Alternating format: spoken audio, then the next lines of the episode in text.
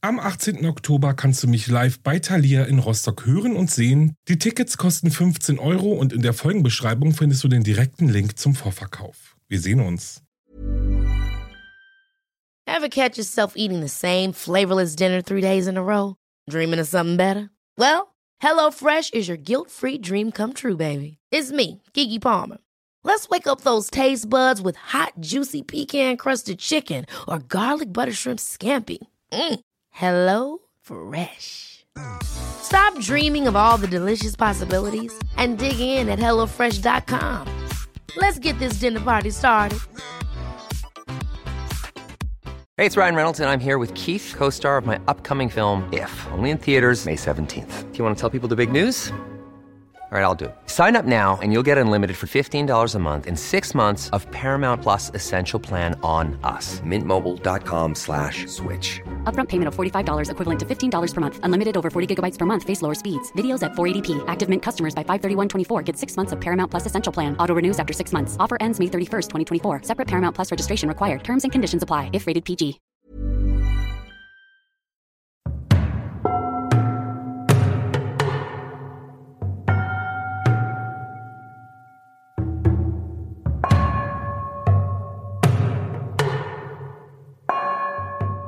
Hallo und herzlich willkommen zurück bei Wahre Verbrechen. Das ist mein Podcast. Ich bin Alex und ja, ich freue mich, dass ihr dabei seid und ich freue mich auch auf das, was ich euch jetzt sagen kann. Denn ab sofort gibt es alle zwei Wochen eine neue Folge, also mindestens. Und yeah, ich hoffe, ihr freut euch. Ich freue mich auf jeden Fall sehr, sehr, sehr und habe auch schon ganz viele Ideen und bin gespannt, wie das alles so wird. Das Jahr hat ziemlich turbulent begonnen, aber alles, was geklärt werden musste, ist geklärt und deswegen freue ich mich jetzt ein wenig mehr Zeit für diesen Podcast zu haben. Ja, und ich habe mir nämlich überlegt, definitiv immer einen True Crime Fall zu machen und dann zusätzlich mal eine paranormale Folge oder einen Short Crime oder Mehrteiler oder ja, auch einfach einen ganz normalen True Crime Fall zusätzlich. Ihr werdet es ja auf jeden Fall merken. Ich habe euch heute einen Fall mitgebracht, der etwas Hollywood-Charme mitbringt, neben dem aber vor allem den Sexismus von Hollywood. Es geht um eine Frau, die auf dem Höhepunkt ihrer Karriere sogar für einen Oscar nominiert wurde. Hinter den Scheinwerfern aber war sie gefangen in einer Beziehung, aus der sie nicht mehr fliehen konnte. Bevor es aber losgeht, gibt es ein riesengroßes Dankeschön an euch alle für den wundervollen Support und natürlich auch an alle, die heute das erste Mal eingeschaltet haben. Und dann würde ich sagen, rollt den roten Teppich aus und lächelt immer schön in die Kamera, denn es geht los. Es ist kein Geheimnis, dass die glamouröse Fassade Hollywoods hauchdünn ist und dass sich unter der glitzernden Oberfläche eine Welt der Gier, Gewalt und Dekadenz verbirgt. Hollywood ist eine Traumfabrik und Träume sind nicht die Realität. Durch die Kameralinse wirkt alles größer, als es eigentlich ist. Die Erfolge, die Exzesse und die Misserfolge. Mit dem Kino kamen auch die Idole. Im Gegensatz zum Theater konnten Filmschauspieler und Schauspielerinnen im Kino auf Hunderten von Leinwänden im ganzen Land zu sehen sein. Der Wunsch in Hollywood groß rauszukommen ist der Traum von vielen jungen und alten, unschuldigen Sternchen, die von überall her an die Westküste strömen und sich der Gefahr aussetzen, etablierten Schauspielern, Agenten, Regisseuren und Produzenten zum Opfer zu fallen, die ihnen den großen Durchbruch im Austausch für ihre Seele oder ihren Körper versprachen. Die Traumfabrik Hollywood stand und steht vor allem für eines. Glamour, Geld und Schönheit. Wenn aber ein Skandal rauskommt, ist es für die Hollywood-PR-Maschine schwer, diesen von den Titelseiten der Boulevardpresse fernzuhalten. Die Öffentlichkeit verschlingt den Klatsch und Tratsch über den Lebensstil der Reichen und Berühmten förmlich. Umso aufregender ist es also, wenn einer dieser Stars vor den Augen des bewundernden Publikums abstürzt und verbrennt. Also im übertragenen Sinne natürlich. Einer der ersten Stars, der seine Karriere durch einen Skandal ruinierte, war der Komiker Roscoe Fatty Arbuckle im Jahr 1921. Er war nach Charlie Chaplin der beliebteste Komiker Amerikas und hatte im September 21 gerade einen Dreijahresvertrag über drei Millionen Dollar unterschrieben. Der Komiker hatte gerade drei Filme fertig gedreht, war in San Francisco, um sich ein wenig zu erholen die Hollywood-Insider und Paparazzi wussten, das bedeutet viel Alkohol, Frauen und eine gute Chance auf einen handfesten Skandal. Je teurer der Schnaps und je unschuldiger die Frauen, desto besser gefielen sie Roscoe Arbuckle. Arbuckle gab eine große Party in einer Suite im St. Francis Hotel und unter den Gästen war auch das Starlet Virginia Rape. Die Party war ziemlich wild und im Laufe des Abends fand Roscoe Arbuckle Virginia Rape bewusstlos auf dem Boden seines Badezimmers liegen. In der Annahme, dass sie zu viel getrunken hatte, legte er sie auf sein Bett. Als er zurückkam, um nach ihr zu sehen, war sie vom Bett gerollt und lag wimmernd auf dem Boden. Der Schauspieler rief einen Arzt und Virginia kam ins Krankenhaus. Das zumindest war seine unschuldige Seite der Geschichte.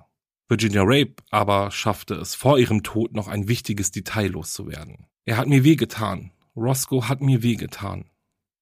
Die Autopsie ergab, dass Virginias Blase geplatzt war und sie schwere Vergewaltigungsmerkmale aufwies. Roscoe Fatty Arbuckle wurde des Mordes angeklagt und die Presse spekulierte, dass ihre Verletzungen bedeuteten, dass er sein Opfer auf höchst unnatürliche Weise vergewaltigt hatte, was darauf hindeutete, dass er irgendeine Art von Werkzeug benutzte. Es dauerte mehr als ein Jahr und drei Prozesse, bis Roscoe Arbuckle des Mordes an Virginia Rape für nicht schuldig befunden wurde. Die Beweise reichten nicht aus, um ihm die Tat nachzuweisen und der Freispruch reichte nicht aus, um seine Karriere zu retten. Zum ersten Mal warf die Öffentlichkeit einen Blick hinter die Kulissen des glänzenden Hollywoods und sie mochte gar nicht, was sie sah. Roscoe Arbuckle starb als einsamer Mann fast auf den Tag genau zwölf Jahre nach Virginia Rape. In den folgenden Jahren kam es immer wieder zu schrecklichen Verbrechen, die im Zusammenhang mit der Traumfabrik standen. Da waren zum Beispiel der Mordfall der Black Dahlia und die Anklage wegen Vergewaltigung gegen Charlie Chaplin, aber beide Fälle schafften es kaum in die landesweite Presse. Aber schon bald hatte die Öffentlichkeit wieder etwas, worüber sie reden konnte. Das nächste Hollywood-Verbrechen, das für Schlagzeilen sorgte, betraf eines der Top-Starlets Hollywoods. Ihre Tochter, einen Gigolo und einen Gangster. Die Ermordung von Johnny Stompanato hatte alles, was einen guten Hollywood-Film ausmachte, nur gab es für diesen Mord kein Drehbuch. Den Status eines weiblichen Sexsymbols zu erlangen, war schon immer mit gewissen Gefahren verbunden. Während junge Starlets die unschuldigen Charaktere darstellten und versuchten, einem Skandal um jeden Preis zu entgehen, zogen die Frauen, die als Vamp bekannt waren, mehr oder weniger Ärger an. Zumindest sollte das die Öffentlichkeit denken. Die ersten drei Frauen, die als Vamp in Hollywood-Filmen bekannt wurden, waren Clara Bow, Jean Harlow und Lana Turner. Alles, was Clara Bow für ihren Durchbruch brauchte, war ein bisschen Glück, der Wille zum Erfolg und ihr Talent, welches ihr damals nicht zugesprochen wurde. Für die Besetzung in ihren ersten Filmen sorgte ihre natürliche Schönheit, ihre Sinnlichkeit und ihr Charme. Durch den Film Das gewisse Etwas erhielt Clara Bow durch die Boulevardpresse den Titel It Girl und wurde so zum ersten It Girl überhaupt. Ihr Schmollmund und ihre müden Augen verdrehten den männlichen Kinobesuchern den Kopf und ihr Stil und ihre unbeschwerte Art wurde von Frauen kopiert, denn jede wollte so sein wie Clara Bow. 1930 kam dann der Skandal, der Clara Bows Karriere beendete. Ihre ehemalige Assistentin plauderte aus, dass Clara viel Geld für Gigolos ausgebe und eine echte Nymphomanin sei. Das Publikum war empört. Komisch, oder? Auf der Leinwand wurde Clara Bow dafür gefeiert, ein Vamp zu sein, doch im echten Leben durfte sie keinen Sex mit verschiedenen Männern haben. Wir müssen jetzt alle kurz durchatmen und uns erinnern, dass es das Jahr 1930 war und die Zeiten und vor allem die Ansichten waren noch viel, viel, viel weiter davon entfernt, die wir heute haben, beziehungsweise die wir haben sollten. Mit Clara Bows Untergang musste eine Nachfolgerin her, und wer anderes sollte diese Entscheidung treffen als die Studiobosse Hollywoods. Ist ja klar. Ihre Wahl fiel auf Jean Harlow. Sie erhielt den Titel der Blonde Bomb und besetzte über Jahre den Thron des beliebtesten It-Girls Hollywoods. Sie drehte viele Filme, in denen sie ihrer Rolle als Vamp gerecht werden konnte. Und ich hoffe, ihr hört den Sarkasmus heraus. Jean heiratete Paul Byrne, hatte nebenher viele Affären, von denen ihr Ehemann aber wusste. Paul Byrne beging Selbstmord und laut einem uneindeutigen Abschiedsbrief wohl deshalb, weil er impotent war. Nach seinem Selbstmord fiel dann aber alles zusammen. Gerüchte über ihre Affären und über die Nacht vor Paul Burns Tod sickerten an die Presse. Das Paar soll Liebesspielzeug benutzt haben, was eine Tatsache war, die dafür ausreichte, einen handfesten Skandal loszutreten. Jean Harlows Karriere war vorbei und im Jahr 1937 starb sie aufgrund von Nierenversagen. Aber never change a running system, oder? Eines dieser Geldmachsysteme in Hollywood war eben das It Girl.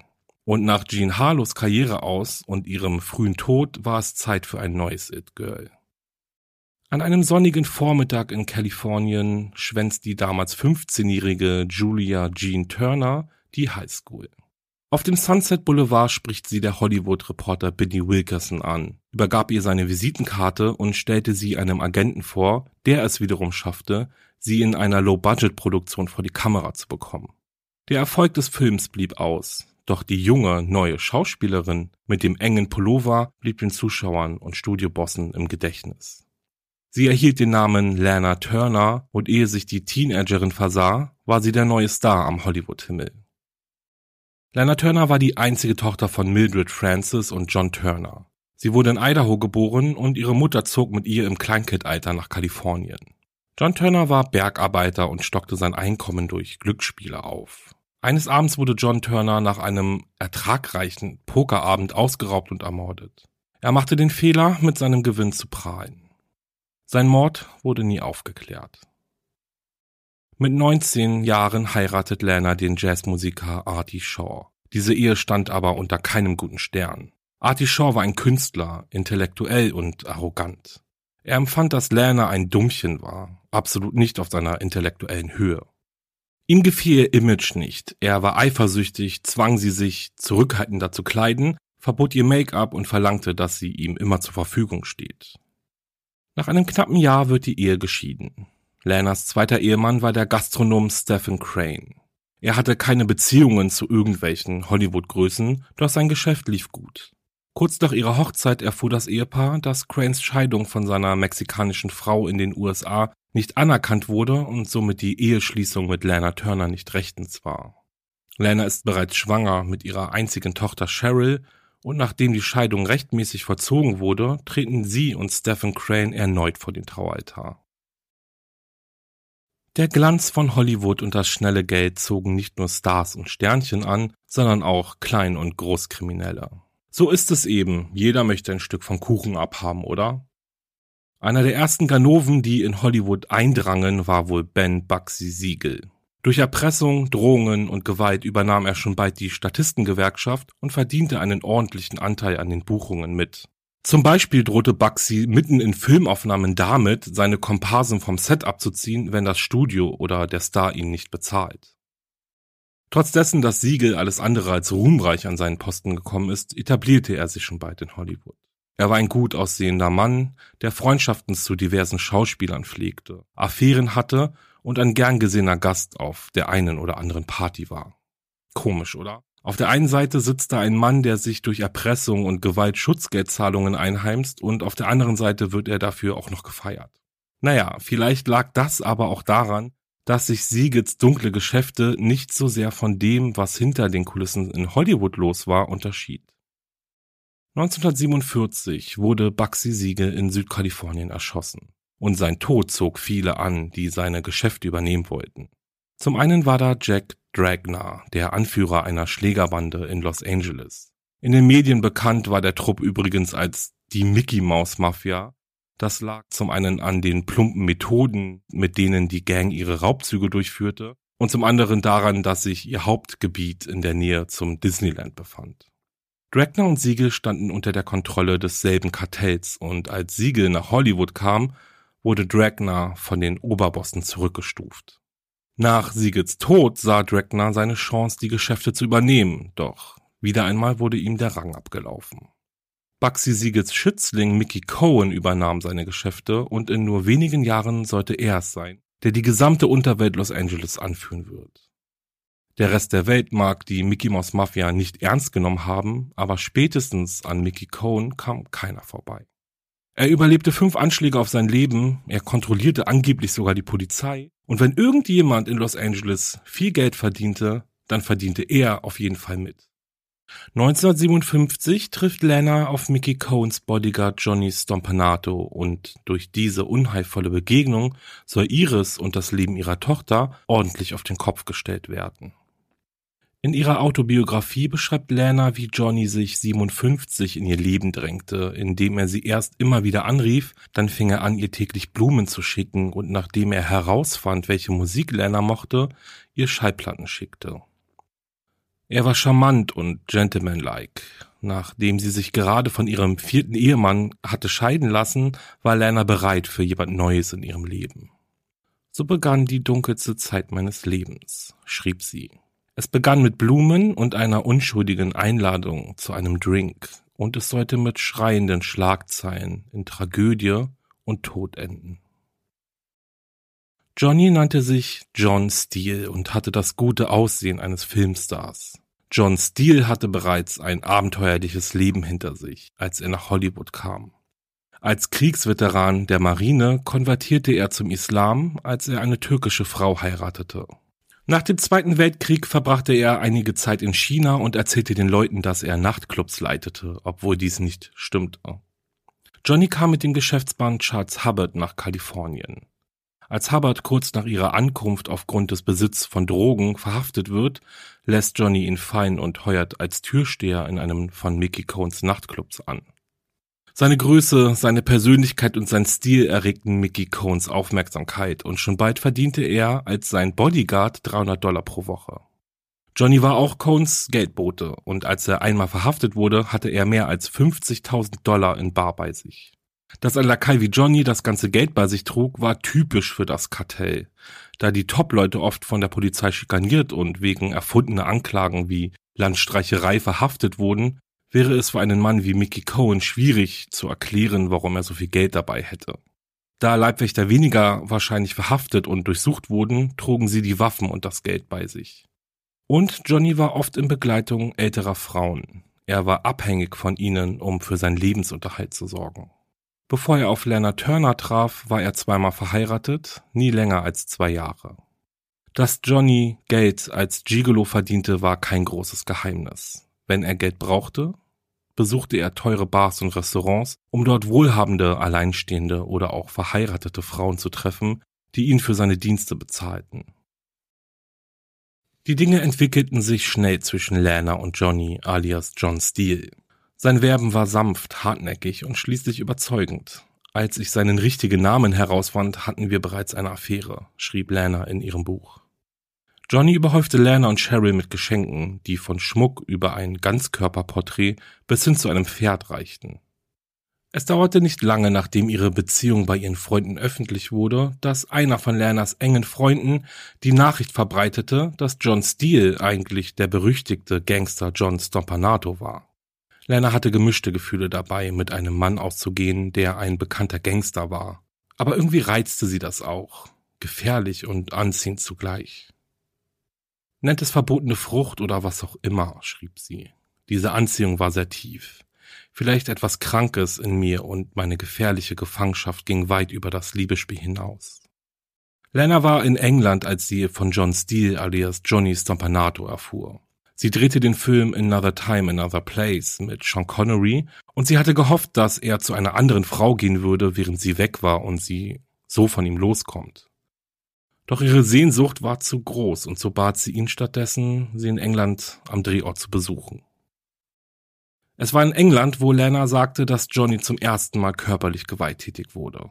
Er war gelangweilt und beschwerte sich über Lanas Abneigung, mit ihm in der Öffentlichkeit gesehen zu werden, als der Streit eskalierte. Ich griff nach dem Telefon, aber er schlug es weg und griff mir an die Kehle, schrieb sie. Als sich sein Griff um meinen Kehlkopf schloss, schaffte ich es, einen lauten Schrei auszustoßen. Da Johnny illegal nach England eingereist war, meldete Lana den Vorfall der Polizei und so wurde er nach Amerika abgeschoben, also an den Ort, an den Lana selbst schon sehr bald zurückkehrte. Aber zuerst beschloss Lana, dass sie einen Urlaub in Acapulco machen würde, weit weg von Johnny, Hollywood und ihrer Tochter Cheryl. Mit 14 Jahren war Cheryl von zu Hause weggelaufen, anschließend aus einem katholischen Internat geflohen und hatte auch sonst einige, naja, ich sage mal, Teenager-Entscheidungen getroffen, die sie wegen ihrer prominenten Mutter in die Klatschpresse brachten. Ich glaube, ich rebellierte gegen das ganze Fischglasleben, das wir führten, erzählte Cheryl Jahre später in einem Interview. Wissen Sie, jede Bewegung war Futter für jemanden. Und das habe ich ihr übel genommen. Ich wollte einfach eine Unbekannte sein. Lena schaffte es zwar, ihre Abreise nach Mexiko geheim zu halten, aber als sie am Flughafen in Acapulco landete, wurde sie von Johnny und einer Armee von Journalisten empfangen. Da keiner ihrer PR-Agenten des Studios anwesend war, merkte sie recht schnell, dass Johnny es war, der die Pressekonferenz arrangiert hatte. Bis heute kann ich nicht genau sagen, woher Johnny wusste, wann ich England verließ oder dass ich über Kopenhagen nach Mexiko flog. Er bewies immer wieder, dass er die Macht hatte, alles zu tun, was er wollte. In Acapulco missbrauchte Johnny Lerner wiederholt körperlich. Er schlug mit Fäusten auf sie ein, trat auf sie ein, als sie bereits am Boden lag. Einmal zog er eine Waffe, als Lerner versuchte, ihm aus ihrem Zimmer zu werfen. Irgendwann erreichte die Gewalt solch ein Ausmaß, dass eine bloße Drohung ausreichte, um Lerner in Angst und Schrecken zu versetzen. Während sie noch in Mexiko ist, erfährt Lana, dass sie für ihre Rolle in Peyton Place für einen Oscar nominiert worden war. Johnny war ebenso aufgeregt wie sie, wobei man wohl eher vermuten kann, dass er ihren Erfolg als seinen Erfolg betrachtete.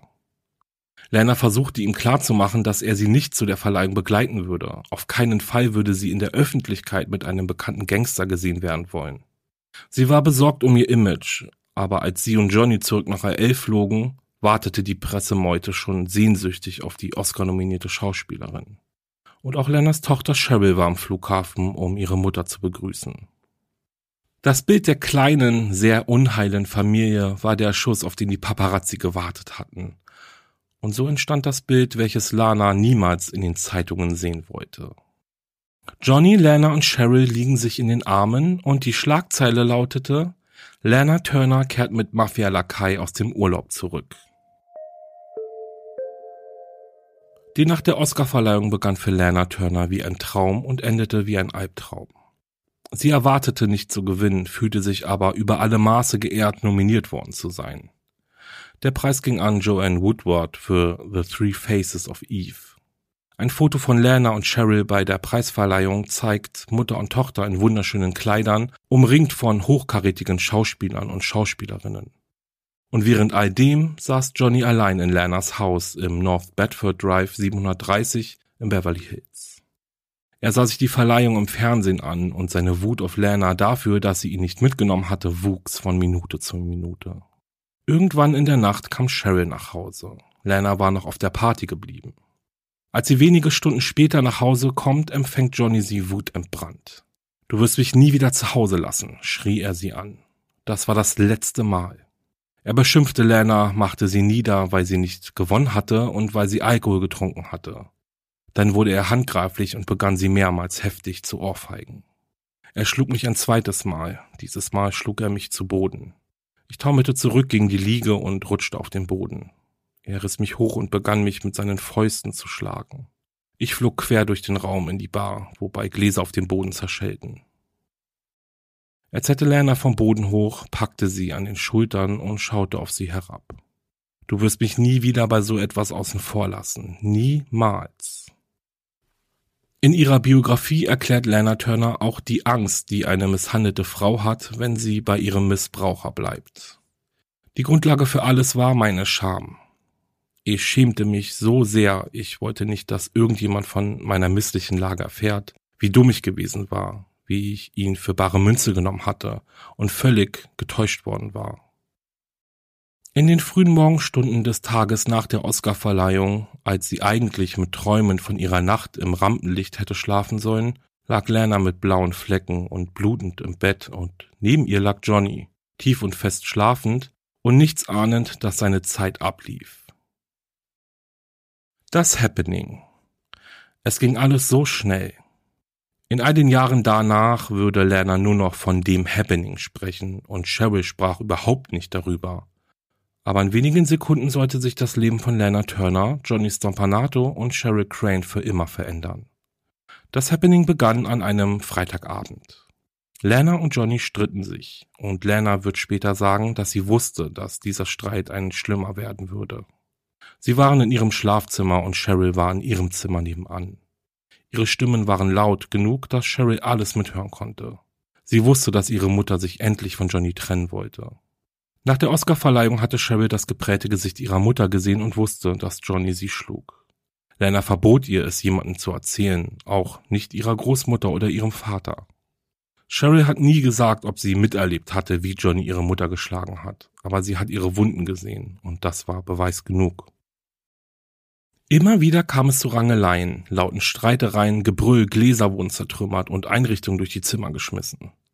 Cheryl erinnert sich, dass Lana eines Abends zu ihr ins Zimmer kam und ihr all die schlimmen Dinge erzählt hat, die Johnny ihr angetan hat. Dass er sie brutal zusammengeschlagen hat, ihr gedroht hat, sie oder Cheryl oder ihre Großmutter umzubringen. Sie erzählte ihr auch, dass sie ihn nicht los wird. Er weigert sich, sie in Ruhe zu lassen. Cheryl sagte ihr, sie solle die Polizei rufen, doch diese Option kam für Lana nicht in Frage. Wenn die Presse jemals mitbekommen würde, was ihr passiert ist, dann wäre ihre Karriere zu Ende. Davon war Lana mehr als überzeugt. Am Abend des Happenings hatte Cheryl versucht, ihre Mutter und Johnny zu beruhigen. Cheryl, geh weg von der Tür, ich sage es dir nicht noch einmal, schrie Lana. Aber Cheryl ging nicht weg. Stattdessen flehte sie ihre Mutter an, mit dem Streiten aufzuhören und die Tür zu öffnen. Doch sie öffnete die Tür nicht. Geh zurück in dein Zimmer. John geht jetzt. Und natürlich ist er nicht gegangen. Cheryl saß verängstigt in ihrem Zimmer, als sie Johnnys Drohung hörte.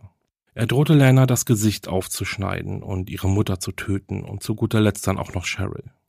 Während sich Lana und Johnny weiter stritten, ging Sherry hinunter in die Küche und holte ein Messer aus der Schublade. Sie ging zurück nach oben und blieb vor der verschlossenen Tür ihrer Mutter stehen. Mit dem Messer bewaffnet flehte Sherry ihre Mutter an, die Tür zu öffnen, was sie dann schließlich auch tat. Lana stellte sich zwischen Sherry und Johnny. Er stand mit dem Gesicht zur Tür und schaute Lana an. Er hatte einen Arm erhoben, über seine Schulter hingen Kleidungsstücke. Aus Sherrills Position sah es so aus, als konnte sie eine Waffe in seiner Hand sehen. Er kam näher und schlich an Lana und Cheryl vorbei. Dann streckte Cheryl schnell ihren Arm aus. Johnny blieb stehen, zuckte zusammen. Aus Lanas Sicht sah es so aus, als hätte Cheryl Johnny in den Magen geschlagen. Johnny keuchte, drehte sich zu Cheryl und fiel zu Boden. Als Cheryl zurückwich, ließ sie das Messer fallen, welches sie in der rechten Hand hielt, und Lana war nun einiges klar. Cheryl hatte John nicht geschlagen, sie hat ihn mit dem Messer erstochen. Lana brachte Cheryl in ihr Zimmer und eilte zurück zu Johnny, der bereits bewusstlos geworden war. Dann rief sie einen Arzt. Als dieser eintrifft, ist Johnny bereits tot. Im goldenen Zeitalter Hollywoods war Jerry Geisler der Strafverteidiger, den man unbedingt auf seiner Seite haben musste. Als Promi-Anwalt hatte Geisler bereits erfolgreich Charlie Chaplin und Errol Flynn verteidigt. Er vertrat auch Marilyn Monroe bei ihrer Scheidung vier Jahre zuvor. Geisler war teuer, aber jeden Penny wert. Holen Sie mir Geisler war damals ein richtiger Running Gag unter den Reichen und Schönen. Wenn man in Schwierigkeiten war, wusste man, wie man anrufen musste. In den Momenten nach Johnnys Tod tat Lana etwas sehr Kluges. Sie rief Geisler an und ließ ihn dann die Polizei verständigen. Geisler war dann vor der Polizei noch am Tatort. Als kurz darauf die Beamten eintreffen, steht bereits die Presse aufgeregt in Lanas Vorgarten und bereits wenige Stunden später zierten die Fotos und die Tat an sich die Titelseiten der Boulevardzeitschriften. Lana und Cheryl fuhren in Geislers Limousine zum Polizeirevier von Beverly Hills. Am Tatort hatte es einige Verhöre gegeben, aber eine formelle Aussage wurde erst gemacht, nachdem Lana und ihre Tochter Zeit hatten, sich mit Geisler zu beraten. Diese Gelegenheit, sich mit ihrem Anwalt zu beraten, trug dazu bei, dass Gerüchte aufkamen, Lana habe Johnny getötet und versucht, Cheryl die Schuld zu geben. Bei der Befragung durch die Ermittler und in Anwesenheit ihrer Mutter und Geisler erzählte Cheryl ihre Geschichte. Sie gestand und wurde nach dem Verhör festgenommen. Mickey Cohen identifizierte Johnny Stompanatos Leiche und der ehemalige Marinesoldat wurde nach Hause überführt und mit vollen militärischen Ehren in Illinois beigesetzt. Dann zog sich Mickey Cohen zurück. Er wusste alles über Lana Turner und Johnny. Er war derjenige, der Johnny half, Zugang zu Lana zu bekommen. Er war es, der immer wusste, wo Lana war und wohin sie ging. Er war es, der die Blumen und die Schallplatten finanzierte, mit denen Johnny Lana umwarb. Doch nicht, weil er daran interessiert war, seinem Lakaien bei der Liebe zu helfen, sondern weil er Lana für seine eigenen Zwecke benutzen wollte. Sie war reich und er beabsichtigte, sie zu erpressen. Johnny war derjenige, der helfen würde, den Plan in die Tat umzusetzen. Der Presse sagte er damals, ich mag die ganze Sache nicht. Es gibt eine Menge unbeantworteter Fragen. Ich werde einige dieser Antworten finden, egal was passiert. Einige Wochen nach dem Mord kam einer von Lanas Anwälten mit einem Paket zu ihr. Darin befanden sich eine Reihe von Negativen, die Lana Turner nackt im Bett zeigten. Johnny hatte die Bilder gemacht und versteckt. Er wollte die Negative nutzen, um sie zu erpressen, genau wie von seinem Boss verlangt. Dieser Plan wurde jedoch vereitelt und die Negative wurden verbrannt. Mickey Cohens Erpressungsplan war zwar geplatzt, doch er wusste, dass Johnny neben den Bildern auch die Liebesbriefe aufgehoben hatte, die er und Lana sich schrieben. In den Briefen ging es um ihre Leidenschaft zueinander, über wilde Fantasien bis hin zu den unendlichen Bitten von Lana, dass Johnny sie endlich in Ruhe lassen soll. Warum auch immer, aber Cohen ließ die Briefe der Presse zukommen. Er wollte Lanas Karriere ein für alle Mal beenden und der Öffentlichkeit zeigen, dass Johnny ein nicht so unwillkommener Gast in ihrem Haus war, wie sie es nun der Presse erzählt. Zwei Tage nach dem Mord hielt der Bezirksstaatsanwalt von Los Angeles William B. McKesson eine Pressekonferenz ab und machte deutlich, dass der Fall keine Sonderbehandlung erfahren würde, nur weil Lana Turner involviert war.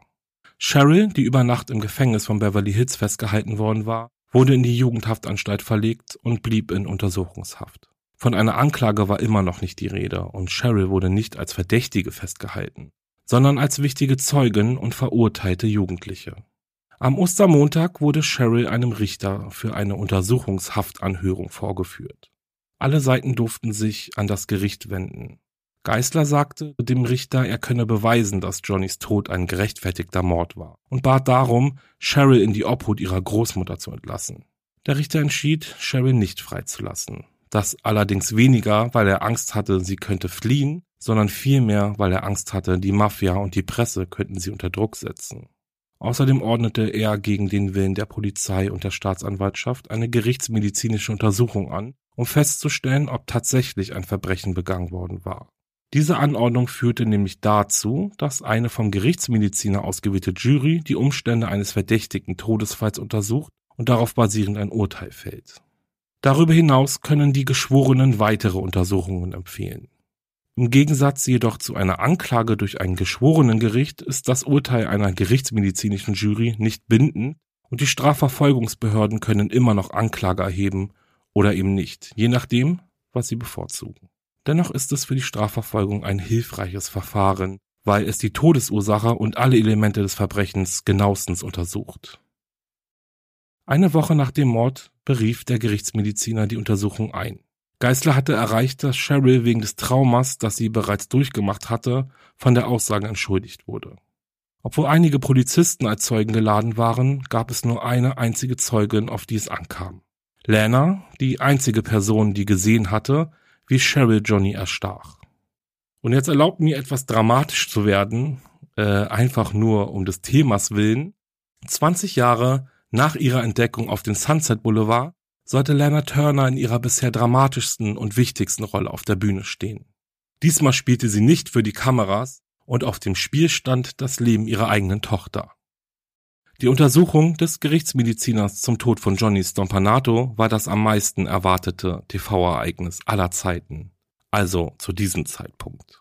Je nachdem, wie Lanas Aussage ankommen würde, würde ihre Tochter entweder als freie Frau davonkommen oder für den Tod des Peinigers ihrer Mutter angeklagt werden. In der Hall of Records in Downtown Beverly Hills war der größte Gerichtssaal reserviert worden. Von den 160 Plätzen waren 120 für die Presse reserviert. CBS und ABC kündigten an, die Anhörung live zu übertragen und sie auch im Radio zu senden. Das Interesse an diesem Fall war überwältigend. Der Film Peyton Place, der bereits schon ein Kassenschlager war, steigerte seine Einnahmen nach dem Mord um ein Drittel und zufälligerweise war eine von Lanas Schlüsselszenen ein Verhör im Gerichtssaal, bei dem sie zu den Verbrechen ihrer Tochter befragt wurde. Und das nenne ich Zufall, oder? Die Schlangen für die 40 öffentlichen Plätze im Gerichtssaal bildeten sich um 6 Uhr morgens. Kurz vor 9 Uhr betraten Lana, Stephen Crane und Geisler unter Blitzlichtgewitter das Gebäude und machten sich schnell auf den Weg zum Gerichtssaal. Mickey Cohen war die erste Person, die als Zeuge aufgerufen wurde, da er Johnnys Leiche im Leichenschauhaus identifiziert hatte. Er verbrachte gerade einmal zwei Minuten im Zeugenstand und verließ kurz darauf das Gebäude. Der Gerichtsmediziner stellte den Autopsiebericht vor, der zeigte, dass ein ganzes Team von Ärzten Johnnys Leben nicht hätte retten können. Er war einmal in den Unterleib gestochen worden. Das Messer hatte eine Niere durchtrennt, einen Wirbel getroffen und sich nach oben gedreht, wodurch seine Aorta durchstochen wurde. Der Gerichtsmediziner verkündete aber auch, dass Johnny wegen seiner schlechten Leber wahrscheinlich keine weiteren zehn Jahre hätte gelebt. Und dann war es Zeit für Lerner. Gekleidet in einem grauen Seidenanzug, weißen Handschuhen und einem Hut war Lerner bereit für ihren großen Auftritt. Sie setzte sich in den Zeugenstand, zog ihre Handschuhe aus und holte tief Luft. In den nächsten Stunden beantwortete Lerner die Fragen des Gerichtsmediziners, seines Stellvertreters und von Geisler, während eine zehnköpfige Jury aufmerksam zusah. Sie nahm kaum Augenkontakt mit ihren Fragestellern auf und starrte stattdessen in den hinteren Teil des Gerichtssaals und brach zweimal im Zeugenstand zusammen. Ruhig versuchte sie zu erklären, warum sie bei einem Mann blieb, der sie schlug. Doch es war eine Tatsache, die sie selbst nicht verstand. Unter Geislers sanfter Befragung erzählte sie ausführlich von dem Streit, den sie mit Johnny hatte und der zu der Messerattacke durch Cheryl führte. Als sie fertig war, bat der Gerichtsmediziner um eine Unterbrechung und die Presse umringte Lerner sofort. Als Lerner den Zeugenstand verließ, war der Prozess aber noch nicht zu Ende. Die Ermittler der Polizei sagten aus, dass sie von einigen Details verwirrt waren. Erstens sollte das Messer neu gewesen sein, aber es war zerkratzt und abgesplittert, als ob es schon öfters benutzt wurde. Zweitens, es waren keine Fingerabdrücke auf dem Messer. Und drittens gab es kein Blut im Schlafzimmer oder auf Lenners Kleidung. Schließlich enthielt das Blut auf dem Messer auch noch mehrere helle und dunkle Fasern oder Haare, die nicht identifiziert werden konnten. Als die Ermittler mit ihren Aussagen durch sind, geschah aber noch etwas Seltsames im Gerichtssaal. Ein mysteriöser Mann sprang von der Zuschauerbank auf und rief, dass er aussagen müsse. Als er aus dem Raum geführt wurde, rief er, Lügen, alles Lügen, diese Mutter und diese Tochter waren beide in Stompanato verliebt. Johnny war ein Gentleman. Und das war's. Der Mann wurde im Nachhinein nicht befragt und auch die Presse schien kein Interesse an ihm gehabt zu haben. Die Geschworenen zogen sich zur Beratung zurück und brauchten weniger als eine halbe Stunde, um zu entscheiden, dass der Tod von Johnny Stompanato ein gerechtfertigter Mord war. Cheryl Crane handelte aus Angst um ihr Leben und um das Leben ihrer Mutter, und es war gerechtfertigt, tödliche Gewalt anzuwenden, um Johnny aufzuhalten, urteilten sie. Das Urteil der Untersuchung war für den Staatsanwalt nicht bindend. Aber am nächsten Tag beschloss er, keine Anklage zu erheben. Er leitete jedoch ein Gerichtsverfahren ein, um Lerners Eignung als Elternteil festzustellen. Mickey Cohen war über das Urteil empört und ging sofort an die Presse. Es ist das erste Mal in meinem Leben, dass ich einen Toten sehe, der für seinen eigenen Mord verurteilt wurde, sagte er. Johnnys Familie reichte eine Klage wegen widerrechtlicher Tötung gegen Lana Turner und Stephen Crane ein, doch die Klage blieb ohne Erfolg. 1962 wurde Mickey Cohen wegen Verstößen gegen die Einkommenssteuer zu zehn Jahren Bundesgefängnis verurteilt. Er wurde 1972 entlassen und begann eine Kampagne für eine Gefängnisreform. 1974 machte Mickey Cohen erneut Schlagzeilen, als er sagte, er habe Kontakt zu Leuten gehabt, die Patty Hearts entführt hätten. Er starb 1976 eines natürlichen Todes. Cheryl Crane zog zu ihrer Großmutter. Sie stieg mit ihrem Vater in die Gastronomie ein und ist heute eine erfolgreiche Geschäftsfrau. Und Lana Turner drehte viele weitere Filme für TV und Kino. Im Jahr 1995 verstarb sie im Alter von 74 Jahren. Ever catch yourself eating the same flavorless dinner three days in a row? Dreaming of something better? Well, HelloFresh is your guilt-free dream come true, baby. It's me, Kiki Palmer. Let's wake up those taste buds with hot, juicy pecan crusted chicken or garlic butter shrimp scampi. Mm. Hello Fresh. Stop dreaming of all the delicious possibilities and dig in at HelloFresh.com. Let's get this dinner party started.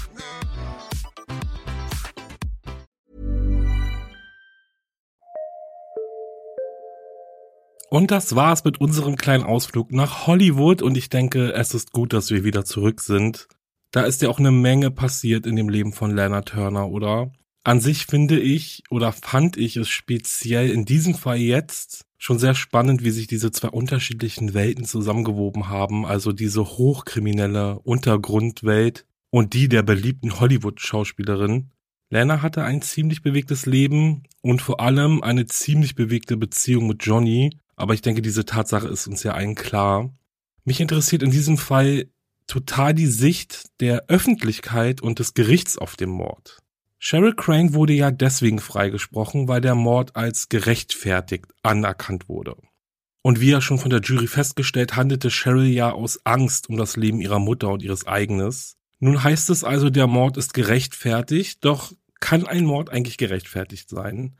Das ist, denke ich, eine Frage beziehungsweise eine These, die schon viele diverse Diskussionen äh, anführen kann. Aber die Frage kommt ja immer und immer wieder auf. Wie zum Beispiel im Fall von Marianne Bachmeier. Die hatte ja den Mörder ihrer eigenen Tochter im Gerichtssaal erschossen und wurde dafür von der Öffentlichkeit bewundert, also zumindest von einem Großteil der Öffentlichkeit. Sie erhielt zwar eine Haftstrafe, jedoch fiel diese viel geringer aus als für Mord eigentlich üblich. Und im Schuldspruch hieß es ja, glaube ich, wenn ich mich jetzt richtig erinnere, sechs Jahre wegen Totschlags und unerlaubten Waffenbesitz. Aber nicht nur dieser Fall regt die Überlegung an, sondern auch die vielen anderen Fälle, in denen Menschen in Notwehr ihren Peiniger umbringen. Ja, und wie denkt ihr denn darüber? Seid ihr der Meinung, dass es einen gerechtfertigten Mord überhaupt gibt? Und sollte er dann vielleicht auch nur sehr, sehr gering oder vielleicht auch gar nicht verurteilt werden? Ich bin da ja wieder so ein bisschen hin und her, weil ich mir einerseits denke, dass ein Mord ein Mord ist und Sheryl Crane zum Beispiel war ja zu dem Zeitpunkt des Mordes gar nicht direkt in Gefahr. Also genauso wenig wie zum Beispiel Marianne Bachmeier auch. Ich denke mir andererseits, dass die Umstände, wieso ein Mord geschehen ist, definitiv sehr stark berücksichtigt werden sollten. Und ja, mal ein plumpes Beispiel, jetzt wirklich richtig plump. Ich werde angegriffen und befreie mich und schaffe es, meinen Angreifer zum Beispiel mit einem Messer von mir fernzuhalten wobei dieser dann so schwer verletzt wird, dass er stirbt. So, dann gibt ja die Situation schon einen gerechtfertigten Mord her, oder? Also, weil ich habe ja Notwehr gehandelt und für dieses Handeln gibt es ja auch den Paragraphen 32 im StGB und dieser besagt nämlich, dass wer eine Tat begeht, die durch Notwehr geboten ist, handelt nicht rechtswidrig und Notwehr ist die Verteidigung, die erforderlich ist, um einen gegenwärtigen rechtswidrigen Angriff von sich oder einem anderen abzuwenden. Also könnte man jetzt eigentlich auch sagen, dass Cheryl in Notwehr gehandelt hat, also laut unserem Gesetz. Ne? Der Fall hat in Amerika gespielt, aber laut unserem Gesetz und Verständnis für Notwehr hat sie eigentlich in Notwehr gehandelt, obwohl sie gar nicht direkt angegriffen wurde, weil Johnny war ja dabei zu gehen. Gut, jetzt hat sie aber ja gesehen, dass er eine Waffe in der Hand hält. Ich würde jetzt einfach mal behaupten, dass Cheryl aber nicht nach diesen Geboten gehandelt hatte, weil sie ja, wie gesagt, nicht direkt angegriffen wurde. Und auch Marianne Bachmeier hat ja nicht in Notwehr gehandelt. Ja, ihr merkt, ich verstricke mich jetzt aber auch langsam. Ähm, daher nochmal zurück zu meiner Frage an euch. Wie steht ihr zum gerechtfertigten Mord? Kann man einen Mord überhaupt als gerechtfertigt betrachten? Oder denkt ihr, das geht auf gar keinen Fall? Schreibt mir auf jeden Fall eure Gedanken dazu. Ich habe mir überlegt, einige eurer Gedanken dann vielleicht auch einfach mal hier im Podcast vorzulesen und darauf einzugehen. Ich denke, das wäre bestimmt auch sehr interessant für euch zu hören, ja, und wenn ihr da Lust drauf habt, dann schreibt mir gerne. Hier nochmal die Entschuldigung auch für das lange Warten auf meine Antworten. Ich komme einfach nicht mehr so hinterher wie am Anfang. Ich bin trotzdem sehr, sehr, sehr, sehr, sehr bemüht und das ist keine fünf im Arbeitszeugnis, sondern ich bemühe mich wirklich, ähm, irgendwie da hinterher zu kommen. Ja, jetzt verabschiede ich mich aber von euch. Ich sage danke fürs Zuhören und ihr wisst, wenn euch mein Podcast gefällt, dann lasst eine Bewertung da. Drückt den Abonnieren-Knopf oder den Ich folge-Knopf. Besucht meine Instagram-Seite, da haben wir bald die 10.000 geknackt und die letzten Meter schaffen wir jetzt auch noch. Wäre auf jeden Fall richtig cool.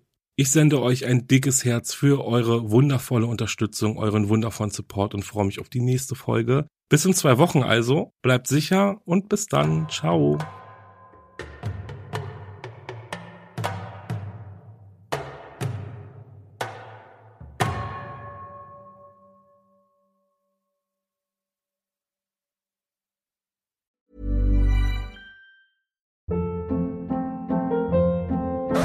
Hold up. What was that? Boring. No flavor. That was as bad as those leftovers you ate all week. Kiki Palmer here, and it's time to say hello to something fresh and guilt-free. Hello Fresh. Jazz up dinner with pecan-crusted chicken or garlic butter shrimp scampi. Now that's music to my mouth. Hello Fresh. Let's get this dinner party started. Discover all the delicious possibilities at hellofresh.com. Höre jetzt die vierte und alle anderen Staffeln meines True Crime Podcasts Steigt nicht ein, exklusiv auf Podimo. Alle Infos findest du in der Folgenbeschreibung.